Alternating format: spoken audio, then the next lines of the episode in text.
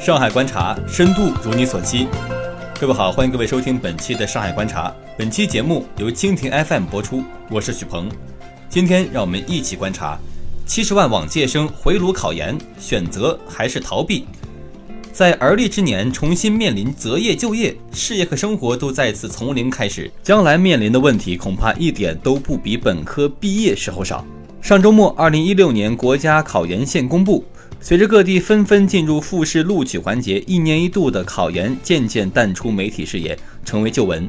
然而，有一项数据却令人印象深刻：在今年一百七十七万报名考生中，往届毕业生报考比例接近四成。也就是说，超过七十万大学生在离开学校一段时间之后回炉报名参加研究生入学考试，希望重返校园。难道是很多人一夜之间都突然间潜心向学起来了？显然不是。最近几年的统计数据显示，非应届毕业生参加研究生考试的比率逐年攀升，本身是一个渐进的过程。今年攀升要接近四成的高位，终于引起了媒体和公众的注意。与往届生考研人数逐年攀升相伴随的是另一个大背景。持续多年的大学生就业难，每年新增大学生毕业生六七百万人，而就业难已足成为长期持续的热点话题。而在其中不难理解，大学生就业难必然导致就业质量低下。一般院校、一般专业的毕业生，往往只能降低择业标准，先养活自己再说。在就业起跑线上先输一局的学生，往后的职业发展很难顺心遂愿。通过考研重新寻找出路，这种心理动机可谓顺理成章。哪怕是去了好公司、好单位的幸运儿，在工作几年之后，也大概会遭遇到职业的瓶颈期。应试教育压抑学生潜质，加上缺乏职业规划指导。很多人在工作几年之后，才慢慢的弄清楚自己喜欢什么职业，擅长什么工作。如果本职工作已非自己所爱，非自己所长，跳槽甚至考研深造，给自己一个从头开始的机会，就成为一些人的选择。从经验数据看，职场新人入职数年之内，的确会迎来一波离职跳槽的高峰期。所以说，抱着再给自己一次机会的念头去报考研究生，这是一种主动选择的态度；而与此相应的是，还有很多人被动的逃避。我在那个公司看不到希望，我看不到提升的空间。这是重庆一名名叫小鱼的年轻人在解释他为什么要考研的时候说的一句话。像小鱼这样的考生不在少数，工作碌碌无为，前路难见希望。报考研究生重返校园，成为他们逃避现状的一个出口。跟低质量就业、职场新人遭遇瓶颈期形成鲜明对比的是，职场新人对于事业成功的高期望值。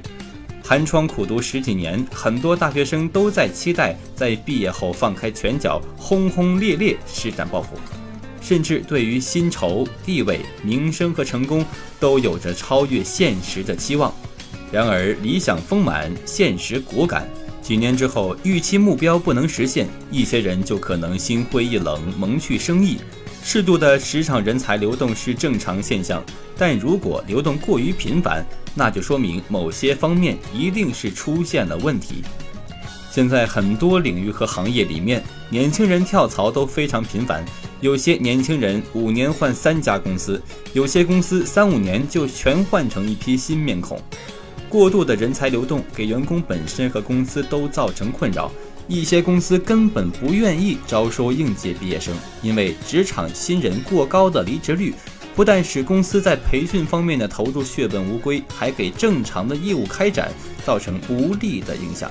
职场新人渴望快速晋升、加速加薪、快速成功，这当然有年轻人急功近利的一面，但也不全是他们的个人原因。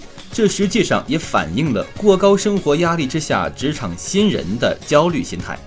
近十几年来，住房成本、婚恋成本、育儿成本、养老成本大幅攀升，大学毕业生在入职十年之内就必须逐一面对这一连串的生活难题。他们的成功梦想要与时间赛跑。如果跑不赢时间，他们在这一系列的人生大事面前就有可能狼狈不堪，甚至一败涂地。然而，事业成功并非那么唾手可得，知识、经验积累、工作能力提高、人脉资源扩充，这些都不仅需要天赋和努力，还需要时间的历练。那些等不起的年轻人，就选择了干脆。跳槽、离职或者报考研究生，重返校园，躲几年再说。欲速而不达的职场新人，如果说把重返校园读研究生当成一个躲避现实压力的去处，他们接下来的事业和人生就有可能会更加被动。事实上，在大学生就业难的背景下，研究生就业也好不到哪里去。